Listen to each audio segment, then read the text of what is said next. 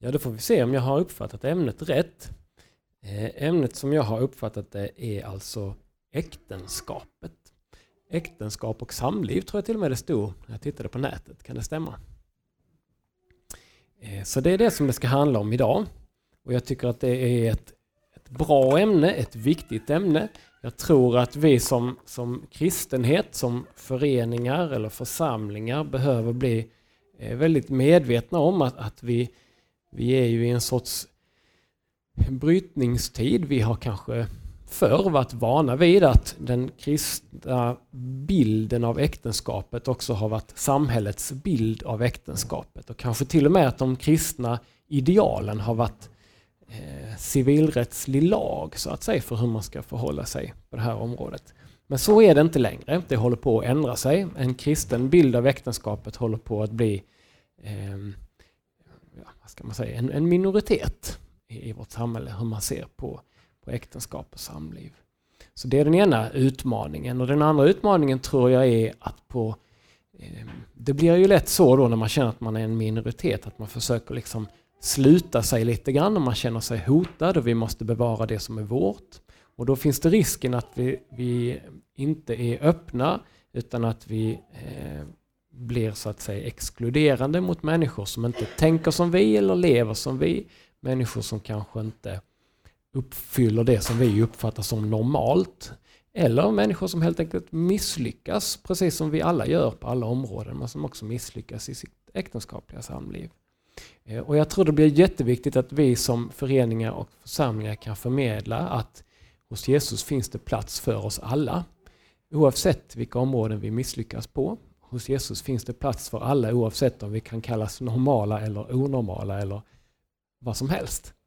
Eh, och det tror jag att vi behöver bli bättre på att, att förmedla, för det finns en bild där ute i samhället att om jag inte är riktigt normal, om jag inte är riktigt lyckad på det här området, då, då finns det nog inte plats för mig i missionshuset, då platsar jag nog inte där. Och det måste vi ändra på. Vi måste bli mer inbjudande eh, när det gäller detta, tror jag. Det finns så mycket man skulle vilja prata om på det här området, men jag har tänkt mig att det vi ska göra idag, vi ska för det första akta oss för att liksom förfasa oss över omoralen i samhället och sånt där, vilket det skulle vara lätt att prata en timme om. Eh, det vi ska göra är att vi ska fundera på dig och mig och våra utmaningar. Eh, så att jag kommer försöka att börja med att beskriva vad är ett äktenskap i biblisk bemärkelse och det kommer bli inte mindre än sju punkter. Det är alldeles för många rent pedagogiskt sett, men kanske är det någon som, som betyder något för dig. Så först blir det sju punkter om vad äktenskap är för någonting. Och sen blir det faktiskt också sju punkter som handlar om utmaningar för äktenskapet i vårt samhälle. Alltså saker och ting i vårt samhälle som blir utmaningar för äktenskapet. Ja, klarar ni av det så här en söndag eftermiddag så är det bra. Men vi börjar med att be tillsammans. Herre, tack för att du har kallat oss hit. Tack för att du har gett oss en så fantastisk gåva som äktenskapet. Och nu ber vi att du kommer hit med din ande och undervisar oss och lär oss hur vi ska ta emot och hantera den gåvan. I Jesu namn. Amen. Det första temat alltså, vad är ett äktenskap i biblisk bemärkelse? Då vill jag börja ena ifrån första Mosebok, första och andra kapitel. Eh, och där kan vi konstatera att äktenskapet är en gåva. En skapelsegiven gåva. Ni vet när Gud skapar världen så tänker han ut allt det bästa och vackraste och finaste som han kan. Och bland annat tänker han då ut äktenskapet. Och så säger han att en man ska lämna sin far och sin mor och hålla sig till sin hustru. Hon ska vara hans främsta lojalitet, hans främsta förpliktelse. Och detta är alltså någonting som är gott. När Gud sen ser på sin skapelse så säger han detta är något som är gott. Så äktenskapet är alltså en gåva, en skapelsegiven gåva. För det andra så är äktenskapet också en sorts uppdrag. Ni vet, när Gud skapar världen så skapar han allt det vackraste och finaste som man kan och sen så ger han människan i uppdrag att till exempel förvalta skapelsen, men också att uppfylla jorden. Att vi ska eh, leva tillsammans och man och kvinna ska höra ihop och vi ska då fostra barn och eh, uppfylla jorden och tillsammans förvalta skapelsen, man och kvinna tillsammans. Så äktenskapet är både en gåva och ett uppdrag som vi människor har fått av Gud. Ett tredje sätt att definiera äktenskapet är att det också är ett bud. Och då tänker vi kanske framförallt på det sjätte budet. Eh, och ni vet att alla Guds bud handlar ju om att skydda och bevara det som är vackert. Att, att, eh, att sätta gräns för ondska och lidande och att skydda det vackra och fina så att det kan växa. Och så är det med det sjätte budet också. Det är ju till för att skapa en sån trygghet för man och kvinna att kärleken kan växa där. Kärleken som är en sån ömtålig blomma. Eh, i ett äktenskap så är tanken att vi människor ska våga öppna oss för varandra mer än vad vi vågar annars. Vi ska våga hänge oss till varandra mer än vad vi vågar annars. I ett äktenskap ska vi till och med våga göra oss beroende av varandra mer än vad vi kan annars. Men om man ska våga detta, att öppna sig, att hänge sig, att bli beroende, att våga satsa allt, att våga älska i nöd och lust, då krävs det en sorts tryggt ramverk kring detta för att jag ska våga satsa helt och fullt. Och det ramverket vill äktenskapet vara. För annars så blir det nog så att vi människor, vi vågar inte riktigt satsa. Vi håller, håller halva dörren bakåt öppen, för man vet aldrig. Eh, men tanken är att vi ska våga satsa fullt ut i äktenskapet och därför finns det ett, ett bud kring detta för att skydda äktenskapet. Eh, jag tror att, att eh, det börjar komma liksom tankar. när jag när jag läste min psykologutbildning så diskuterade vi äktenskapet eh, en del. Och det var rätt så många som menade då att ja, men problemet är att vi människor vi tror att vi klarar av livslång kärlek men det gör vi ju inte. Så det är mycket bättre att vi börjar se på äktenskapet på ett annat sätt. Att det är en liksom period så här, som man gillar varandra. och Sen går man vidare och då blir man inte så ledsen och inte så besviken. Men vi blir så ledsna och besvikna för att vi tror att vi skulle klara av livslång kärlek men det gör ju inte människorna. Det är en sorts desillusion Alltså man tänker att det här, det här går nog inte så att då är det bättre att jag inte vågar, att jag inte satsar så att jag inte blir så sårad. Eh, och, och, så är det nog att eh, eh man, man, man, liksom, man bevakar sin egen rätt då istället för att satsa på att ge den andra allt. Man, man går in lite halvhjärtat, man håller sig på sin kant och så. Va? Och så kan det vara för en del, man har liksom gett upp tanken, man är desillusionerad när det gäller livslångt äktenskap. Men hos de allra flesta människor ändå upplever jag att det finns den här längtan efter ett livslångt eh, äktenskap.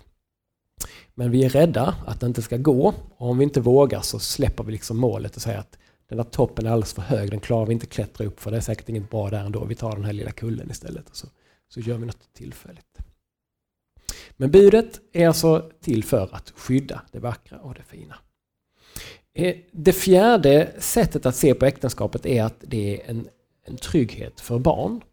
När barn kommer till den här världen så behöver de ju en massa omvårdnad och, och, och blöjbyte och amning och allt möjligt. Men de behöver också trygga relationer. Och äktenskapet är, eh, en funktion av äktenskapet är att ge barn trygga relationer. Man kommer inte som en ensam individ till världen. Och man kommer inte bara till någon enskild slumpvis vuxen som tar hand om en utan man kommer liksom in i ett familjeband som är evigt så att säga. Va? Alltså ens familjeband eh, finns alltid där. Och, och, tanken är ju då att ett barn ska födas in i ett sammanlänkat system. Va? En, en familj och en släkt och sådär. Där det inte blir några större organisationsförändringar utan att den är ganska stabil när man växer upp som barn i de här relationerna. För det femte så kan vi säga att äktenskapet är en sorts samhällsordning. Eh, det här att man lämnar sin far och sin mor och håller sig till sin hustru. Eh, de två blir ett och de har gemensamt ansvar för barn. Detta är en sorts samhällsordning kan man säga och det är en, en stabil grundsten i samhällsbygget. Eh, Makar och en familj kan se och möta behov hos varandra som inte staten eller, eller så va, kan, kan se och möta. Utan det behövs en familj. Den närheten som finns i familjen som en sorts grundsten i samhällsbygget. Sen behöver vi de andra nivåerna för andra behov. Men det finns behov som inte kan, kan skötas på, på liksom högre nivå.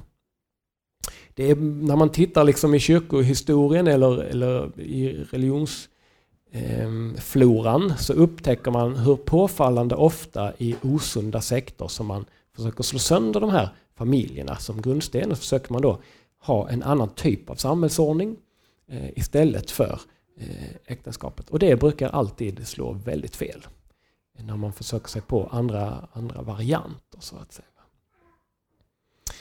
Ehm, mm. För det sjätte så kan vi säga om vi tittar på äktenskapet i biblisk bemärkelse att äktenskapet har en sorts symbolisk funktion. Den är, äktenskapet är en del av Guds pedagogik för att vi ska förstå någonting om Gud och om Guds rike. Eh, vi människor har ju för det första som livsuppgift att vara Guds avbild. Och för att vara det fullt ut så behöver vi vara man, kvinna och kärleken däremellan. Det är det bästa sättet att så att säga vara Guds avbild i den gemenskapen. Eh, I Bibeln, till exempel i Uppenbarelseboken 19 eller Efesierbrevet 5 så används äktenskapet som en sorts bild för att vi ska kunna förstå någonting om till exempel Lammets bröllop eller förhållandet mellan Gud och människa. Eh, i Efesierbrevet så pratar ju Paulus rätt så mycket om äktenskap och sen så säger han att den här hemligheten är stor för jag talar egentligen om Kristus och församlingen. Det är det han tycker är det intressanta, att äktenskapet får så att säga bli en förebild om Kristus och församlingen. Så att eh, i katolska kyrkan så är ju äktenskapen till och med ett sakrament, alltså en helig handling. Det här att lova någon annan livslång kärlek, det anses vara en, en helig handling. Och då eh, eh, också förespeglar någonting himmelskt. Det här kan man ju inte förvänta att en sekulariserad värld ska förstå att äktenskapet har den funktionen, att den lär oss någonting om Kristus och församlingen. Men, men för dig och mig som, som eh, vill läsa Bibeln så, så är det en, en eh, funktion som äktenskapet har som man inte ska underskatta. Och som också gör det extra viktigt. faktiskt. För det sjunde så kan man säga att, att Visserligen finns det många saker i Bibeln som är väldigt eh, fasta och tydliga om vad ett äktenskap är och hur det ska vara. Men det finns också en massa saker som vi kanske tar för självklart men som inte är självklara. Det finns eh, en massa, om man tittar genom Bibelns tid till exempel, så finns det i olika tider och olika kulturer eh, eh en massa saker som skiljer äktenskap åt. Till exempel hur bröllopsceremonierna ser ut, Eh, hur statens inblandning ser ut, vad, vad, vad kyrkans funktion är, hur juridiken ser ut, hur, hur föräldrars inblandning ser ut och inte. Eh, eh, så att det finns en massa saker som, som så att säga är grundade i Bibeln och sen så finns det en massa saker som mer är kultur. Och ibland så är det väldigt viktigt att se vad är vad. För vissa saker måste vi absolut behålla och andra saker är faktiskt bara kultur och det kan vi ändra på lite som vi vill. Och Det kan vara bra att fundera på ibland. Vad är egentligen vad? Eh, det finns ju som jag sa andra, andra samlevnadsformer och det finns kanske någon som kan uppfylla ett eller två av de sju funktionerna som jag har nämnt här men det finns inget annat samlevnadsform som kan uppfylla alla de funktionerna som jag tänker att äktenskapet eh, ska ha. Mm. Då ska vi gå vidare på drag i vår tidsanda som jag tror utmanar äktenskapet. Det är olika drag i tidsandan som inte behöver vara dåliga i sig men som innebär svårigheter för äktenskapet. Ehm, den första draget i vår tidsanda är konsumismen. Konsumism, alltså detta att vi beter oss som och identifierar oss som människor som ska handla. Eh, en konsument, vet ni, det är en som köper, som betraktar, som väljer, som investerar och väljer ut något åt sig. Så gör ju konsumenter. En konsument förhåller sig ju till det andra som ett det, så att säga. Den saken, den prylen, det objektet. En konsument kan inte förhålla sig till, till som jag och du, alltså en relation. Utan som konsumenter förhåller vi oss alltid till, till det, till objekt. Och det här börjar ju redan när barnen är små inför jul. och Så sitter man och tittar i leksakskatalogen så tänker man om jag bara får den prylen där, va, då kommer jag bli lycklig. tänker man. Och då har liksom konsumismen börjat få sitt, sitt grepp om oss. Eh, vi tänker oss att allting i världen är till för att uppfylla våra behov. Mina behov av bekvämlighet, av stöd, av positiva upplevelser. När vi handlar saker så vill vi också att de ska liksom uttrycka vår identitet. Jag visar vem jag är genom de märkeskläder jag köper eller den bil jag har. Eller vad det kan vara. Den ska uttrycka vår identitet. Eh, och jag tror att det finns en risk att vi så att säga börjar applicera konsumism även när det gäller livspartner och äktenskap. Eh, och, och då börjar vi tänka så här att ja, det första vi bedömer då när vi ska hitta en livspartner det är ju funkar den eller funkar den inte?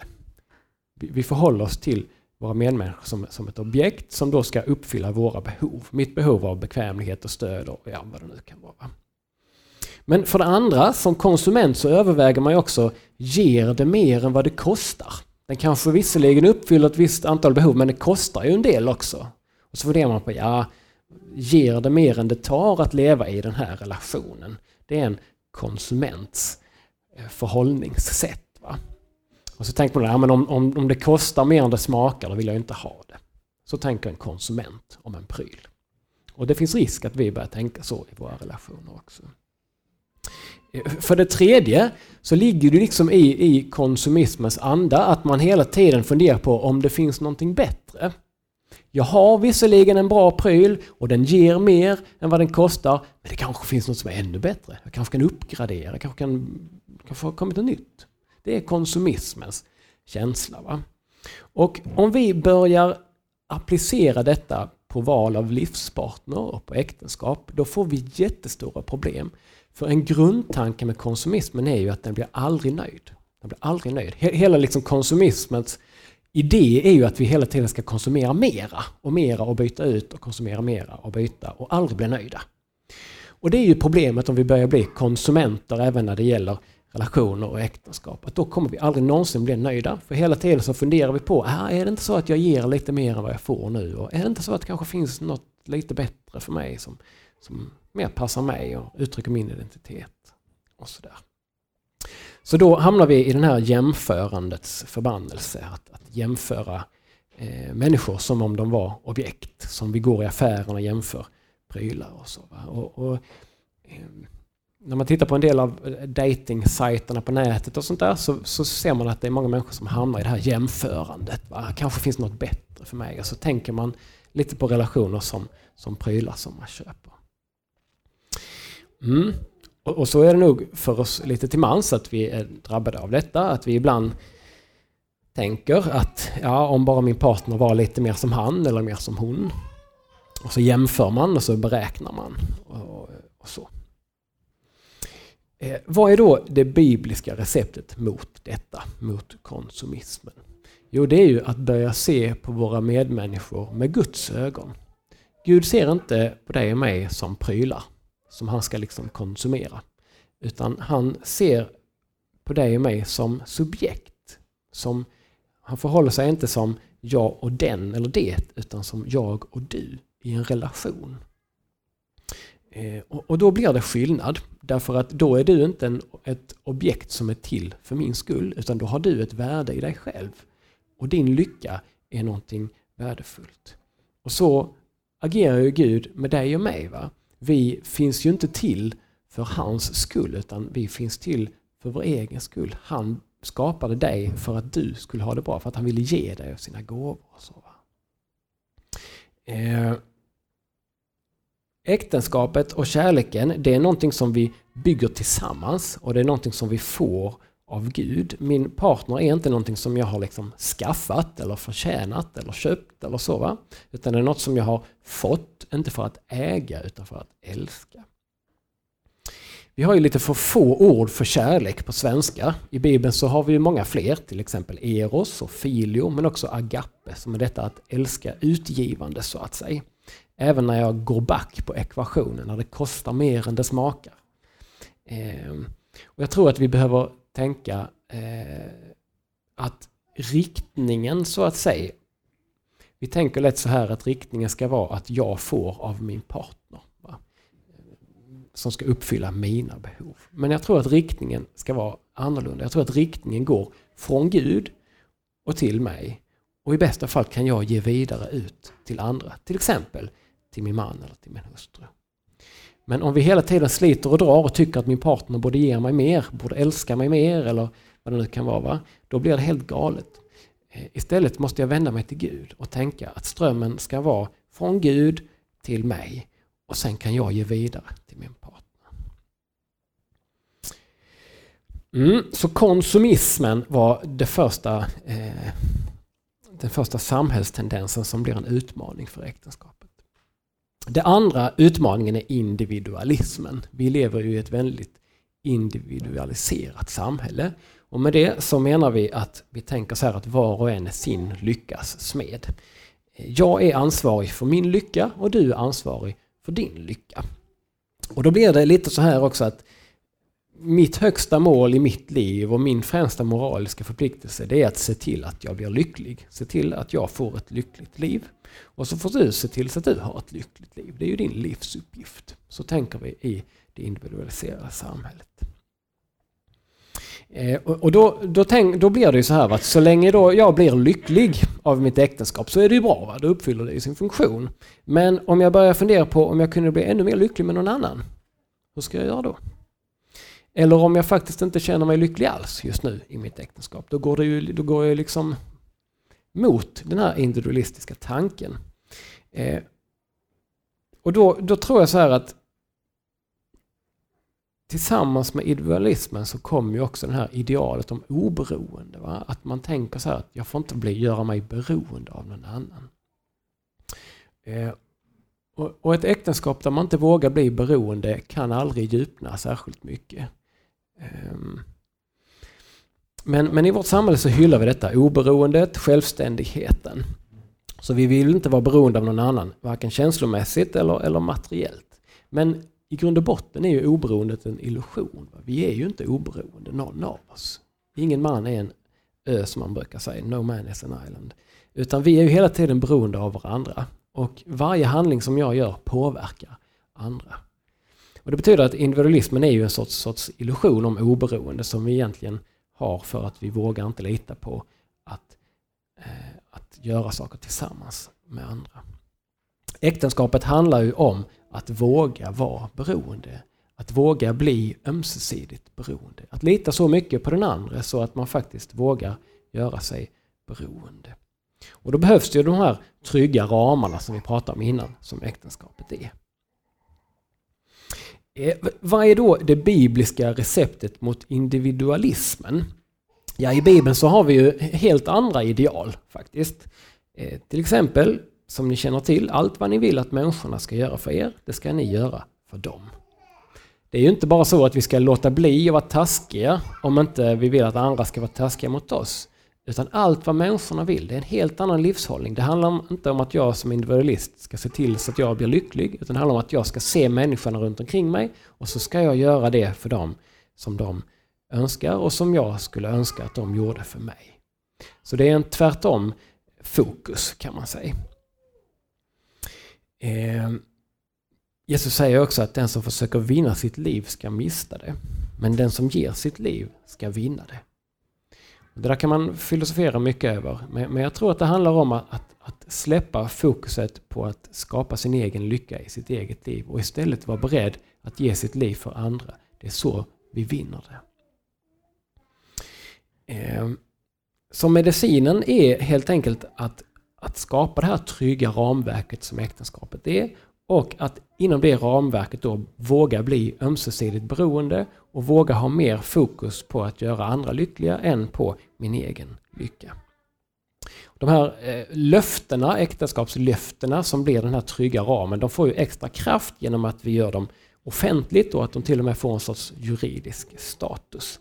Och det är ju för att man inte ska gifta sig lättvindigt så att säga, utan man ska fundera på vad man gör. Är jag beredd att satsa så här mycket? Vågar jag ge mig helhjärtat? Och det kan man tycka är, är liksom nästan eh, ja, nästan dumt. Hur ska, hur ska någon människa klara det?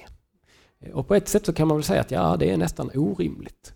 Eh, och på ett sätt så är varje, varje fungerande äktenskap är som ett litet underverk i sig. Jag tror att det krävs en särskild, eh, särskilt ingripande från Gud nästan i varenda äktenskap. Men det verkar det som att han gör ganska ofta. Så det vi behöver göra det är att be och så får vi gå i tro och så får vi tröst, förtrösta på att Gud han ger, eh, han ger det vi behöver. Det är ju så med Gud, va? han ger ju aldrig bara uppgiften utan han ger ju också resurserna, förmågorna, gåvorna, det vi behöver för att klara uppgiften. Så individualismen var det andra, den andra eh, samhällstendensen som utmanar äktenskapet. Den tredje utmaningen för äktenskapet det är att vi i vår tid har ett väldigt fokus på den romantiska delen av kärleken, förälskelsen, erotiken. Eh, I vårt samhälle så ses förälskelsekänslan nästan som äktenskapets eh, främsta funktion. Va? Den här eh, gnistan, man vill känna gnistan. Förälskelsen, de stora känslorna. Ehm, och Många människor tycker också att det är någonting som man har rätt till. Någonting som man kan kräva eller förvänta sig. Och tillsammans med konsumismen så blir det ju då en sorts eh, tänkande att ja, men om jag inte känner den här gnistan, förälskelsen, då funkar inte det här objektet längre. Va? Det är en, jag får byta ut det till något annat så att jag känner en gnista. Det, det, den risken är, är uppenbar. Eh, I vårt samhälle så väljer vi partner efter romantisk kärlek eller förälskelse. Det har man inte gjort i alla tider. Jag kan nog inte säga att det är något eh, självklart i biblisk bemärkelse att det ska vara så. Men så funkar det i vårt samhälle ganska mycket. Eh, och det är ju inte fel, men felet blir om vi tänker att det är eh, det enda definitionen av kärlek, den här eh, förälskelsen och den romantiska känslan. Eh, däremot så tror jag ju att frivillighet är en självklar förutsättning för kärlek. Så det kan vi liksom inte ändra på och tvinga in folk i äktenskap eller, eller hur man nu gör. Va? Men, men eh, att så mycket som i vårt samhälle betona förälskelsekänslan som den enda avgörande faktorn för vem man ska gifta sig med. Det är inte säkert att det är den enda, enda vägen. Eh, något som har hänt tror jag bara de sista, ja, jag har inte varit med så länge, men de sista 20-30 åren är ju att den här att, att följa sitt hjärta, att gå på känslan så att säga. Det har blivit inte bara ett, ett okej okay alternativ utan det har blivit nästan det moraliskt rätta så att säga. Va? Alltså den goda det är den som följer sitt hjärta. Och den onda i alla filmerna det är den som står för konventionerna, va? den som inte följer sitt hjärta eller som vill hindra andra från att följa sin förälskelsekänsla. Jag såg Casablanca för, för inte så länge sedan. När gjordes den? Är det någon som vet? Ja, det var eh, sex, jag vet inte. Det är ett antal år sedan i alla fall. Casablanca, om, om ni som har missat den, Ingrid Bergman i hög form eh, under någon krigstid. Hon tror att hennes man är död och blir då förälskad i en annan man, hjälten Rick. Eh, och, och det märkliga då i den här filmen för oss för den gjordes ju för 30, 40, 50 år sedan. Det märkliga är att den som blir hjälte här, va, när det visar sig att Ingrid Bergmans man trots allt lever, då blir Rick hjälten. För han sätter igång hjärnan och tänker liksom för dem allihopa och kommer fram till, okej, okay, Ingrids plats är hos hennes man eftersom han nu lever. Så då får jag dra mig tillbaka.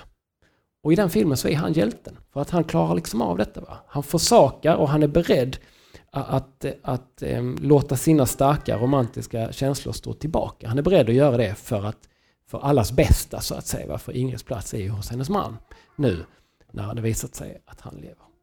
Så gick det till i filmen på Casablancas tid. Så går det inte till i filmer idag, kan jag berätta. Utan i filmer och böcker och litteratur idag så är det så att det sanna och det goda och den som blir hjälte, det är den som följer sin romantiska känsla oavsett vad det kostar. Oavsett vad det kostar mig själv och oavsett vad det kostar andra. Så anses det liksom i vår kultur att det är det moraliskt rätta. Att följa sitt hjärta oavsett vad det kostar. Problemet med detta är ju att det lämnar ju lik och sårade längs vägen. Tyvärr är det så. Eh, och det tror jag är, är något som vi behöver fundera på. Du kan ju tänka på det nästa gång som du ser den typen av film. Va? Att det finns ju alltid några som tar skada. Eller oftast i alla fall. Va? Men för att få ihop filmen så får man ju då se till att de är så osympatiska. Den före detta mannen till exempel. Han får vara så osympatisk så att det inte gör något. Va? Eller så får det vara... Oftast finns det inga barn med i de filmerna. Eller så hittar den före detta partnern någon annan som han blir lycklig med. Så, så, att man får ihop spelet. Men tyvärr är det så va, att även om förälskelsekänslorna är jättefina och någonting underbart så tror jag det är så att om vi gör det till det högsta, eh, den högsta moralen att alltid följa känslan, då tror jag att vi lämnar sårade eh, längs vägen. Eh, så vad är då det bibliska receptet? Då tänker vi oss att förälskelsekänslan det är en av många dimensioner i kärlek. Men det är inte den enda dimensionen av kärlek. Den är kanske inte ens överordnad utan det finns andra aspekter som är lika viktiga. Ehm, och därför ehm, så, så är ju äktenskapet inte helt och hållet styrt av förälskelsekänslan. Det är inte så att vi ska byta man eller hustru varje gång känslan skiftar så att säga. Va? Utan Äktenskapet grundar sig på trohet. Och, och Jesus säger själv att det som Gud har fogat samman, det får man inte dela på. Men som man också säger, vi har hårda hjärtan. Vi har hårda hjärtan och därför är detta en väldig utmaning för oss. Ja, så kommer vi till punkt nummer fyra i utmaningar för äktenskapet. Och en utmaning för äktenskapet är hur vi ser på sexualiteten i vår, i vår tid och i vår kultur. Och jag tror att det har blivit så att vi mer och mer har separerat sexualiteten från, från dess sammanhang så att säga. Va? Så pass mycket så att sexualiteten för många nu bara är en sorts fysiskt behov. Som man behöver ha utlopp för. Ehm, vi, vi, har liksom, eh, vi har skilt sexualiteten från äktenskapet. Vi har skilt sexualiteten från eh, kärlek och känslor. Vi har skilt sexualiteten från det här med att ta ansvar för barn och så vidare. Och, och sexualiteten har ju många funktioner så att den har en funktion även om det inte handlar om barn. Men när vi separerar sexualiteten från allting annat så reducerar vi den till att bli bara ett fysiskt behov. Och det blir ett problem för, för äktenskapet. Eh, de missar så att säga sexualiteten sitt mål och sin funktion som det är tänkt att ha. Eh, och så reduceras den då till ett fysiskt behov. Och, och, I värsta fall så blir det liksom inte mer än att gå på toaletten ungefär. Och, och då tror jag att vi har liksom missat målet med sexualiteten. Det bibliska receptet är ju då att ha sexualiteten i ett sammanhang så att den får ha den funktion och den betydelse som den kan ha. Eh, sexualiteten har sin plats i äktenskapet och där får den vara med att knyta banden mellan man och hustru, att förmedla känslor, eh, både att ge och, och att få. Eh, och det här blir en utmaning eh, för äktenskapet. Om vi anammar eh, vår kulturs sätt att se på sex. Ehm, det är oerhört vanligt nu att man tittar på porr till exempel och det, det tror jag är ehm, det förvrider vår bild av sex. Inte bara i själva utövandet så att säga, utan också vad sex är för någonting. Va? Att det handlar inte bara om ett sorts objekt. För det är klart att i porren så gör vi de som är med till en sorts objekt. Va? Och så försvinner helt den här dimensionen av relation, va? av kärlek, av ansvar, eh, av ömhet. Det är ju så med, med sexualiteten som med andra goda Guds gåvor, som pengar eller makt eller vad det nu kan vara. Va? Att det är saker som lätt tar makten över oss. Så vi behöver hålla de här sakerna i ganska strama tyglar. För annars blir det plötsligt så att det är vi som är slavar eh, under sexualiteten istället för att den förtjänar oss. Mm. Punkt nummer fem har lite med detta att göra. Eh, för jag, jag, upplever det som att en svårighet i vår tid, det är att det är en sorts osynk mellan vår fysiologiska modnad och när vi vill börja leva vuxenliv. Vi är ju liksom fysiologiskt mogna för äktenskap kanske när vi är vad vet jag, 16, 17 eller för barnafödande och så. Va? Eh, 16-17 års ålder. Men i vårt samhälle så vill vi helst inte börja leva vuxenliv förrän vi är 35. Vi vill inte liksom stadga oss, vi vill inte ha ett riktigt jobb och vi vill inte binda oss, vi vill inte ta ansvar för barn och försörja familj och sådär. Va? Leva riktigt vuxenliv, ja, framåt 35-40. Men fysiologiskt är vi redo för det vid 16, 17, 18 års ålder. Och det blir ett ganska långt spann om man då tänker sig att vi försöker eh, hålla oss till, till eh, att sexualiteten ska hållas inom äktenskapet. Och så vill vi inte stadga oss riktigt förrän vi är 35. Det blir ganska lång tid då att leva som fysiologiskt mogen men utan sexualitet. Och det blir en sorts osynk i detta som, som, vi då får fundera på hur vi ska hantera. Och det finns ju de som säger att nej, men vi kan inte applicera det där med att hålla sexualiteten inom äktenskapet i vår kultur därför att det är ju så lång tid från det att man blir biologiskt mogen tills att man gifter sig. Men jag tänker inte så, jag tänker att vi har fortfarande två val. Antingen så får vi gifta oss tidigare eller så får vi leva utan sexualitet tills vi gifter oss. Ja, hur lång tid vi nu vill. Va? Och det är ju, om du går ut i ditt liksom, fotbollslag i, i, eller hockeylag och sätter dig i omklädningsrummet och pratar på det sättet så kommer folk tycka att du är ganska annorlunda. Men jag tror att vi behöver prata så att det är inget konstigt att leva eh, utan att, att leva ut sin sexualitet. Det är inget särskilt konstigt att vänta med sex tills man har gift sig. Men för många i vår, i vår samtid så är det jättekonstigt. Det har liksom vänt. Va? För, för hundra år sedan så trodde man att man blev sjuk och galen av onani och för mycket sex. Men idag så tänker vi tvärtom, att man blir sjuk och galen om man inte har sex. Och inget av det är sant. Det går att må utmärkt, även utan sex. Tvärtom så tror jag att ibland det kan vara en ganska god träning att inte vara slav under sin sexualitet. som man kan ha nytta av även sen när man har gift sig. Mm. Så kommer vi till punkt nummer sex i samtiden som utmanar eh, äktenskapet. Och det handlar om att jag är rädd att vi i vår kultur börjar bli dåliga på djupa och långsiktiga relationer överhuvudtaget. Eh, och det har nog att göra med att vi har ständigt så många nya alternativ. Eh, vi, vi, vi behöver bara liksom öppna datorn för att kunna hitta tusen vänner som är intresserade av exakt det som vi är intresserade av. Även om det skulle kunna vara ja, varför udda sak som helst. Eh, och det funkar ju rätt så mycket så att jag har massa vänner på min Facebook eller min Instagram eller vad det nu är. Va? Men om det är någon som skriver något som vi inte gillar riktigt eller som är lite så här jobbigt eller obekvämt, ja, då delitar vi den vännen. Alltså, kan vi ta in 20 andra som står på kö. Eller så. Vi, vi kan hela tiden liksom välja och vraka. Och jag tänker att för, för, förr i tiden så hade vi människor inte riktigt samma urval av människor runt omkring oss. Man bodde kanske i en by och, och blev man ovän med smeden, va? ja då fick man hitta något sätt att bli sams igen därför att jag behövde smeden och han behövde mig förmodligen.